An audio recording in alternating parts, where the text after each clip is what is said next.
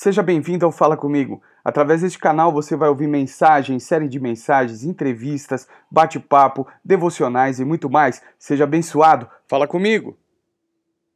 Eu quero te convidar a você no seu lar aí, sentado no seu sofá, talvez nessa cadeira, ou no seu quarto, ouvindo aí com fone de ouvido, né, no celular, a acompanhar a leitura da palavra de Deus. E eu queria que você acompanhasse comigo a partilha da palavra nessa noite, em nome de Jesus, que está lá em 2 Reis, no capítulo 6. E eu quero orar agora para que Deus te entregue essa palavra poderosa em nome de Jesus. Pai, em nome de Jesus, nós te louvamos, Senhor, por essa oportunidade maravilhosa que o Senhor nos deu de entrar nos lares. Pai, abençoa o teu povo, guarda o teu povo, dá para o teu povo, Senhor, em nome de Jesus. Ah, pai, o conhecimento. Pai, abra o nosso coração agora, porque não existe um momento mais importante do culto, mas nesse momento nós os calamos para te ouvir. Portanto, fala conosco, Senhor. Nós precisamos, em nome de Jesus, ouvir a tua voz. Nós te pedimos, Senhor, dá uma palavra de direção, uma palavra de conforto, Senhor, uma palavra de sabedoria, uma palavra de, de, de que vai nos impulsionar cada vez mais perto de ti, em nome de Jesus. Amém e amém. Segunda Reis capítulo 6, nós vamos meditar na palavra de hoje. Hoje um culto bem diferente, menos canções e uma palavra é, reduzida para que você entenda aí, mas não menos profunda. Então nós vamos partilhar essa palavra. Nós vamos falar um pouquinho sobre Eliseu. Antes da gente falar sobre essa palavra, eu quero é, dar um contexto é, um pouquinho geral do que está acontecendo.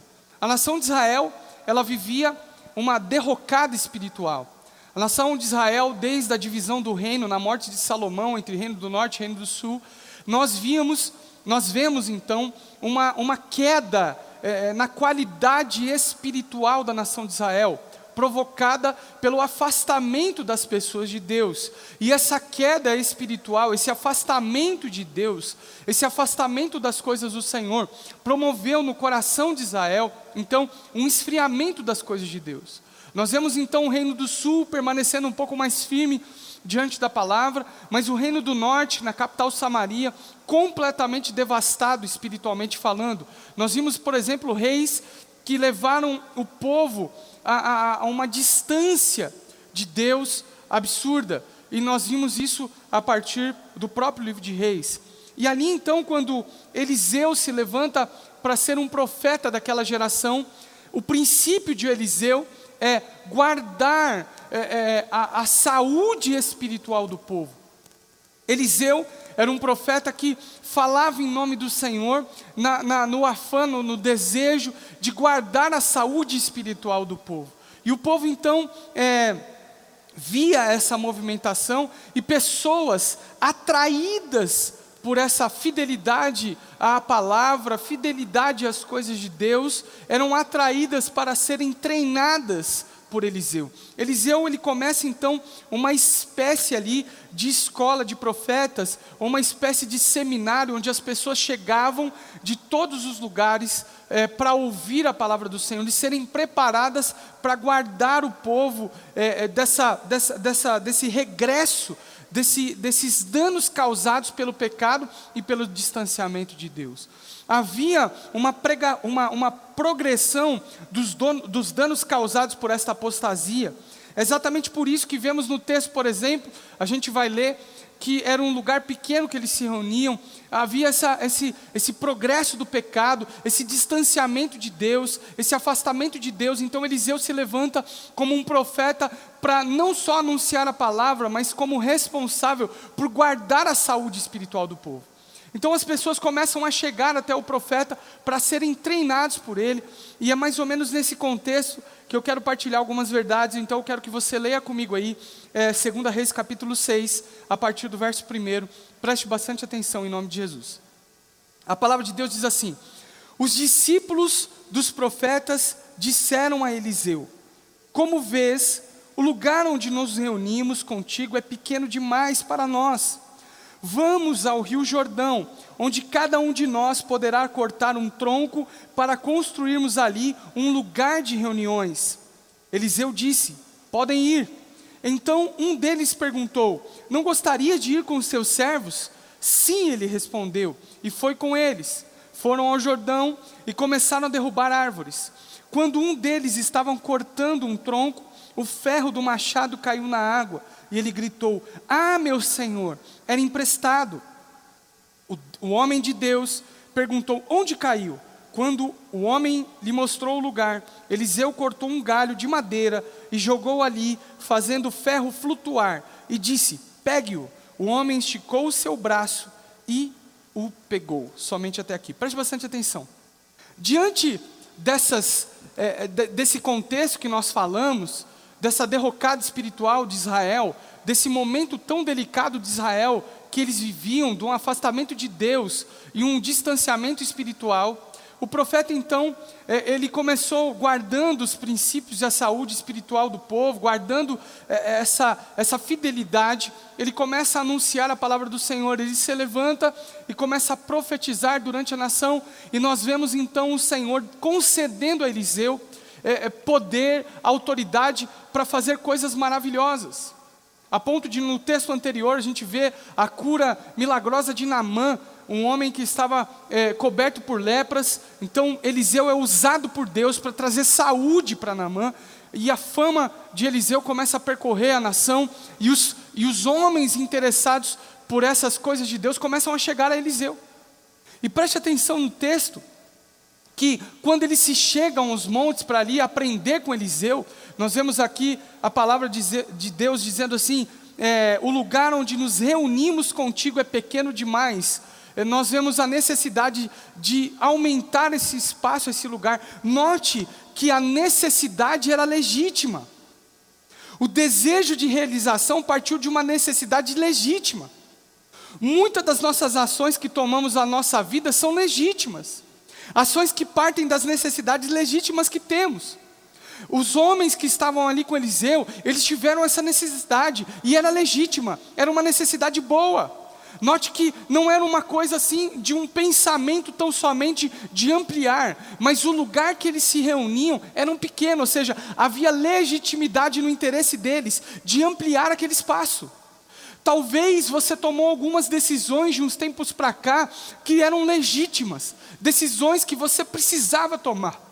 Não eram só decisões de um desejo, de um sonho, de uma vontade, mas eram são decisões que você tomou, talvez, que eram decisões legítimas, de necessidade. Outra coisa que nós observamos no, no texto é que não era só legítima a decisão, mas havia uma proatividade daqueles que cercavam o profeta. O profeta não ficou ali determinando aquilo que deveria ser feito, não. O profeta então ouviu uma proatividade do coração do povo. O povo, diante da necessidade, foi proativo em realizar aquilo que deveria ser feito. Talvez você não só tomou uma decisão é, pautada na legitimidade dela, na necessidade, mas também você foi proativo. Nós precisamos, no tempo da dificuldade, sermos não só decididos, tomarmos ações, mas sermos proativos naquilo que fazemos. Na adversidade, a proatividade vai determinar muitas coisas para nós, e talvez nós estamos sendo um tanto quanto é, recatados, um tanto quanto demandados, ou seja, nós sempre precisamos que alguém diga algo para nós fazer. Meu irmão, nós somos a igreja, a resposta está em nós. Nós precisamos tomar decisões não só de legitimidade, mas sermos proativos naquilo que fazemos. Os moços do profeta ali, aqueles homens que, os homens que cercavam Eliseu para aprender de Eliseu, eles tomaram uma decisão legítima e foram proativas naquilo que eles deveriam fazer. Eles tomaram a decisão e fizeram. Olha, nós vamos, eles não consultaram Eliseu para fazer algo, ou esperaram que a ordem de, viesse de Eliseu. Não, não foi isso. Eles falaram: nós precisamos fazer alguma coisa diante desse ambiente. Palavra mais oportuna que essa não existe. Igreja, nós precisamos ser proativos em meio ao caos, à adversidade. Com isso, eu não estou falando para você sair do seu lar, para você não cumprir a quarentena, não é nada disso. Nós precisamos ser intensos naquilo que nós somos direcionados a fazer nesse momento de quarentena, fazer todo o protocolo de segurança que você já sabe muito bem, mas nós precisamos ser proativos nas questões espirituais e do reino. Nós não precisamos dizer para alguém, ou, ou alguém dizer para nós que nós devemos orar, que nós devemos jejuar, que esse é o momento da igreja. Nós, como igreja, devemos tomar agora atitudes, decisões de proatividade que vão levar a mensagem para aqueles que estão desesperados. Um pouquinho de tempo atrás, meu irmão, o, o, nós estávamos no carnaval, e quantas pessoas zombaram da fé do carnaval, mesmo as pessoas que agora estão falando em nome de Deus. Quantas pessoas zombaram de Jesus e me, essas mesmas pessoas agora estão clamando por Deus. Nós vemos aí nas mídias, na televisão, esses mesmos que zombaram agora estão desesperados por Deus. Esse é o momento da igreja, esse é o momento de cada um de nós não ficarmos trancafiados nos nossos quartos, mas lá resguardados, manifestar o reino de Deus, mandar as palavras, orar, profetizar. É um tempo de decidir e decidir e realizar proativamente. Eu quero falar também para um povo que já fez isso no passado. Talvez num passado bem, bem recente, você tomou uma decisão e agiu proativamente. Você tomou uma decisão importante da sua vida, é, é, pautado na segurança que você tinha em Deus, de uma legitimidade, e você não só tomou essa decisão, como foi proativo, saiu fazendo. Note outras coisas também que aconteceram aqui no versículo 2. Olha o que acontece no versículo 2. Vamos ao Rio Jordão, onde cada um de nós poderá cortar um tronco para construirmos ali um lugar de reuniões. Preste atenção. Eliseu disse: podem ir. Preste atenção. Eles não só é, foram proativos, baseados numa decisão legítima, mas como eles receberam uma confirmação do profeta, que respondia ali pela, pela palavra de Deus. Eles consultaram é, ao homem de Deus, ou seja, representando a direção de Deus. Talvez você tomou uma decisão na sua vida, uma decisão da legitimidade, era legítimo, você precisava fazer, havia legitimidade, talvez era a vontade de Deus. Note que eu duvido muito que não seria a vontade de Deus deles ampliar um lugar de, de, de, de, aprender mais da palavra. Talvez era a vontade de Deus, era legítimo, talvez você tomou essas decisões, foi proativo e consultou ao Senhor para tomar essa decisão. Eles consultaram, eles falaram o seguinte: olha, nós vamos começar o trabalho, e começar o trabalho era correto. Deus havia avalizado a obra através do seu profeta, um homem de Deus que falava em nome de Deus. Com isso, não me refiro você a ficar esperando a, a uma resposta de um homem, não é isso? Mas ore a Deus, fale com Ele, Ele vai avalizar, Ele vai confirmar. Talvez você já tomou a decisão, já agiu proativamente, em cima de um, de um avalizar de Deus. Você orou, você ouviu a voz de Deus e tomou essa decisão. Mas note que acontece uma coisa muito interessante. Mesmo a atitude sendo legítima, mesmo a decisão sendo legítima, mesmo a postura sendo uma postura proativa, mesmo recebendo a, o, a valise, mesmo recebendo aí a autorização, mesmo recebendo aí a confirmação do homem de Deus ou da parte do Senhor, nós não estamos eximidos de passar por problemas nós não estamos eximidos de sermos pegos em surpresa, de surpresa. Nós não estamos eximidos de passar por aflição, nós não estamos eximidos de passar pelo problema. Preste bastante atenção no versículo 3. Então um deles perguntou: Não gostaria de ir conosco? Sim, respondeu ele. Versículo 4: E foi com eles. Foram ao Jordão e começaram a derrubar árvores. Quando um deles estava cortando um tronco, o ferro do machado caiu na água. Meu irmão, preste atenção, aqui tem um detalhe muito importante. Quando nós lemos aqui ferro do machado, entendendo que naquela época é, as peças de metal, de ferro, é, as peças de metal como um todo, eram caríssimas. Israel não detinha ainda a capacidade de produzir essas peças de metal. Então, é, quando eles emprestaram essa peça de metal, eu quero que você entenda mais ou menos a figura de linguagem que eu vou usar. É mais ou menos como se você fosse passear em algum lugar muito bacana. Digamos que você vai passear na praia e você está numa casa de praia maravilhosa, junto com um amigo seu que tem uma certa capacidade de recursos. E aí, esse seu amigo tem um carrão bacana. Pensa num carrão bacana aí, um carrão bem bonito. Algo maravilhoso. Obrigado, Paulinho.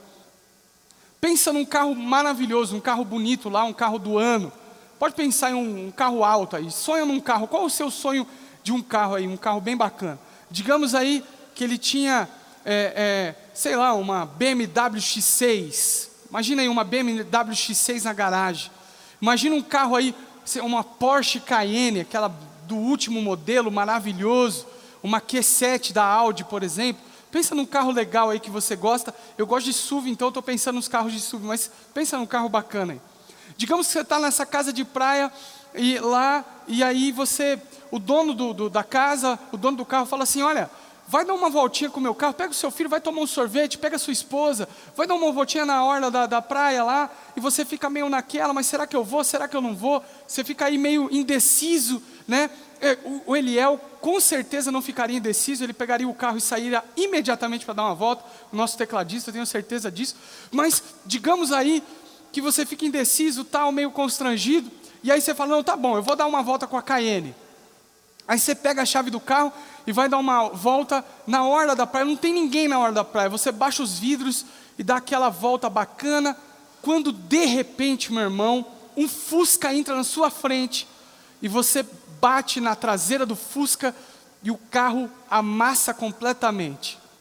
É justamente essa sensação que aqueles homens tiveram quando aquele machado, aquele ferro daquele machado caiu na água. Era algo impossível praticamente de ser revertido. Era algo muito complicado. Por isso que a exclamação, ele grita, no versículo 5 você pode ler isso, ele gritou: Ah, meu Senhor, era emprestado. Havia uma dificuldade de repor aquela situação. Preste atenção, meu irmão. Talvez de um tempo para cá você tomou uma decisão legítima. Talvez de um tempo para cá você agiu proativamente mediante essa decisão legítima. Talvez você orou, pediu uma direção de Deus e tomou a decisão. Mas nesse instante de caos que nós estamos vivendo, de adversidade, nesse momento que nós estamos vivendo, hoje, você olha e diz: não há possibilidade de reversão. Talvez você não vê um cenário que te, seja um cenário é, de, de, de mudança, um cenário que possa trazer para você segurança. Talvez você olhe o cenário daqui por diante, você não vê possibilidade de reversão. Talvez assim como aqueles homens se sintam altamente prejudicados e não vejam saída. Talvez você está enfrentando agora uma enfermidade, um problema no seu lar, que você não consegue vislumbrar algo que pode ser feito. Talvez você está numa situação gritando ao Senhor: Deus, o que eu faço? Talvez você está na sua casa agora olhando toda essa situação que nós estamos vivendo e você está pensando: o que será de nós? O que será de nós como nação? O que será de nós como família?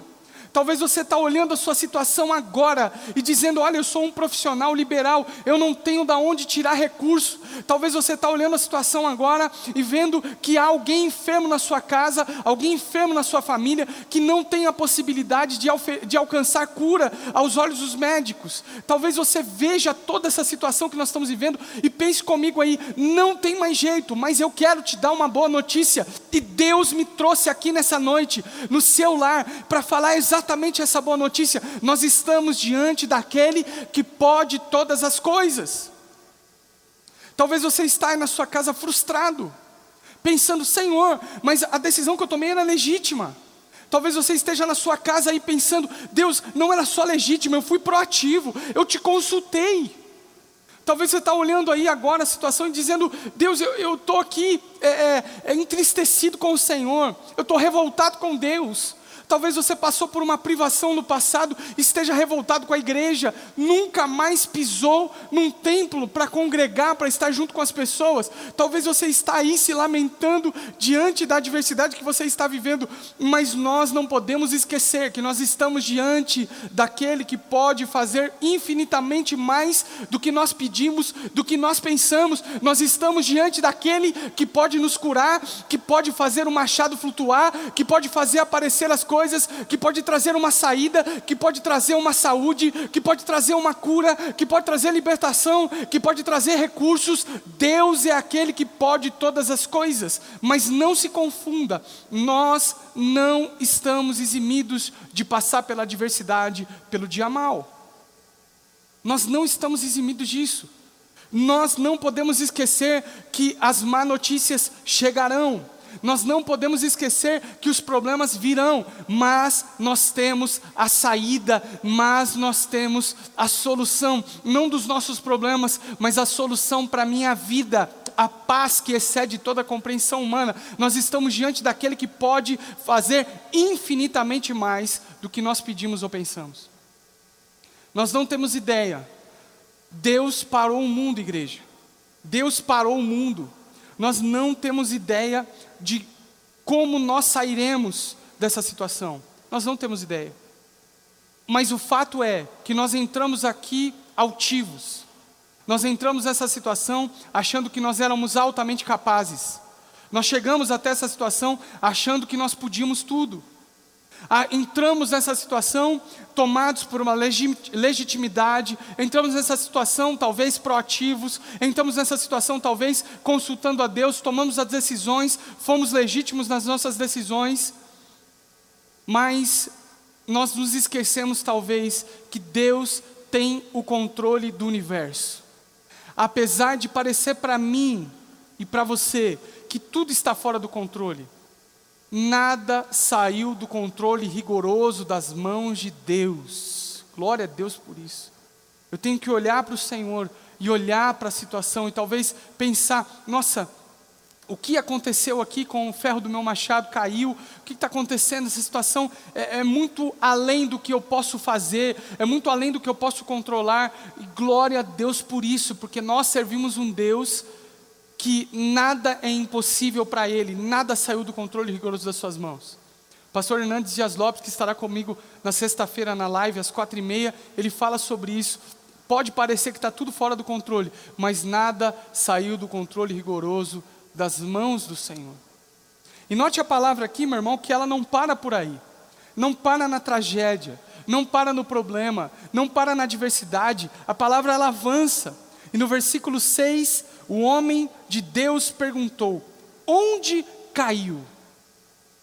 A pergunta que eu quero fazer para você nessa noite, para nós: Você consegue identificar onde nós caímos?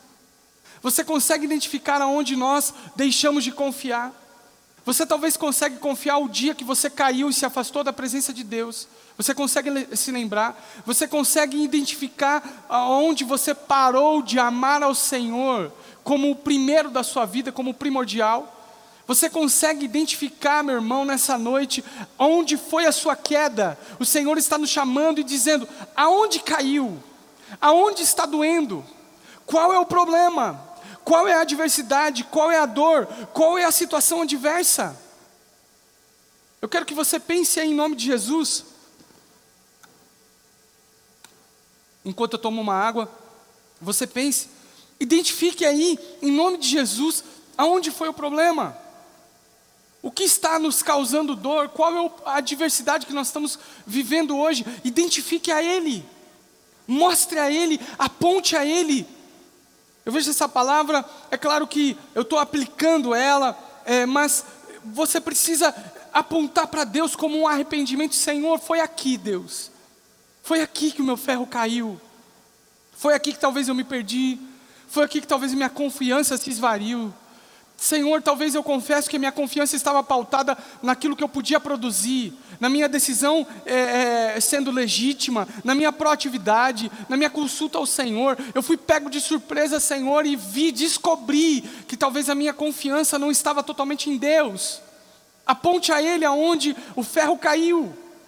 Aponte a Ele a sua dor, aponte a Ele a sua adversidade, coloque diante dele o seu problema. Qual é o nome da sua enfermidade? Nós estamos passando em casa por um problema. Um problema não, meu irmão, nós estamos enfrentando uma luta. E essa luta é o câncer do meu pai. Nós já é, falamos aqui, contamos esse testemunho, mas eu quero contar esse testemunho agora, aonde esse vídeo chegar, aonde esse, essa, esse vídeo vai alcançar. Nós fomos surpreendidos por uma notícia má em agosto do ano passado. Perdemos um pouco o chão, mas não deixamos de crer em Deus. Meu pai passou pela cirurgia da remoção de câncer e nós continuamos seguros no Senhor, entendendo que Deus tem o melhor para a nossa vida. Ou seja, nós não somos eximidos dos problemas. Deus não vai te salvar do problema, mas Deus talvez não te salve do problema, mas Ele te, Ele te dá apoio, sustento, ânimo e presença no problema. Aponte para Ele agora. Fale para ele qual é o seu problema, onde caiu esse ferro em nome de Jesus. E a palavra do Senhor continua: quando o homem lhe mostrou o lugar, Eliseu cortou um galho de madeira e o jogou ali, fazendo o ferro flutuar, e disse: Pegue-o. O homem esticou o braço e o pegou. Preste atenção, aqui tem algumas verdades que eu quero aplicar nessa noite. Primeiro, o literal. O homem de Deus ele trouxe à tona aquilo que havia se perdido. Ele trouxe a necessidade daquilo que havia se perdido.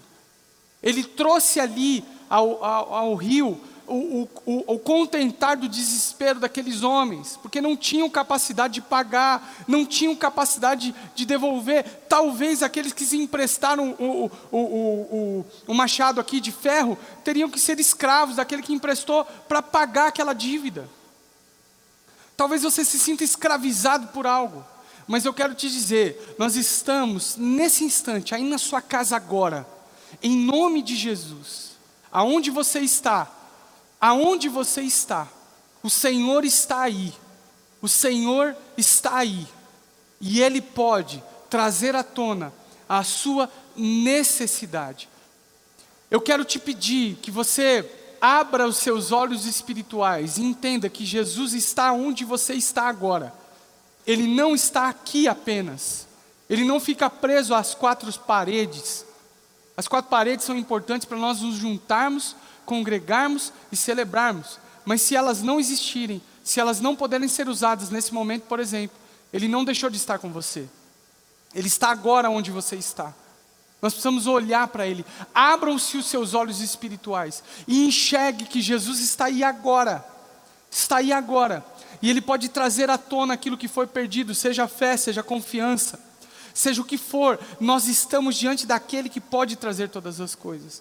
E olha que interessante: Eliseu cortou um galho de madeira e fez com que aquele galho de madeira lançado sobre as águas fizesse aquilo que estava perdido emergir. Preste atenção no que eu vou te dizer.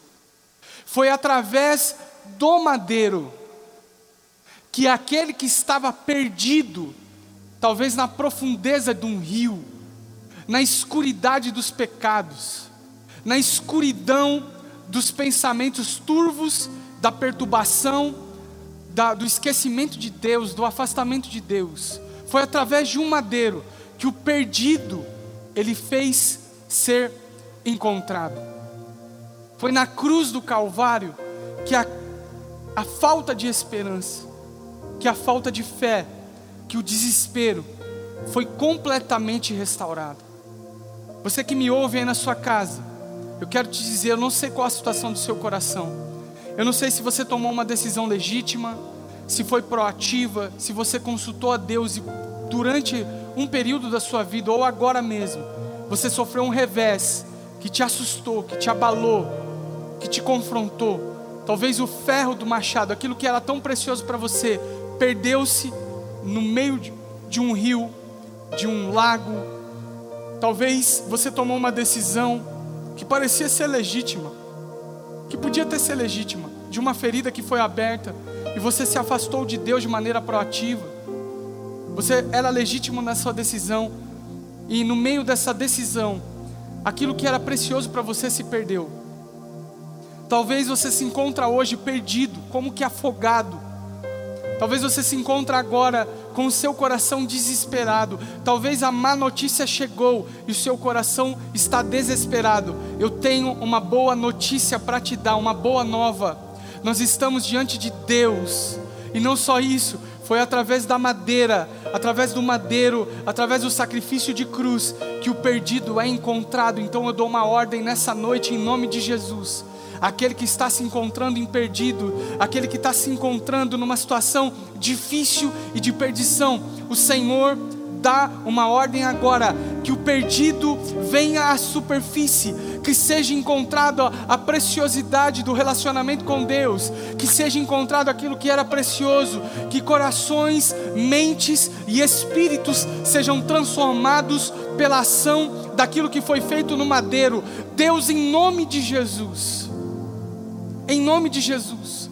Em nome de Jesus, eu peço agora, Senhor, que, que você, no seu lar, receba essa palavra, abra os seus olhos e entenda, em nome de Jesus, que é tempo de ver a preciosidade escondida levantar. Jesus, através do seu sacrifício de cruz, faz agora, em nome de Jesus, aquele que estava perdido ser encontrado.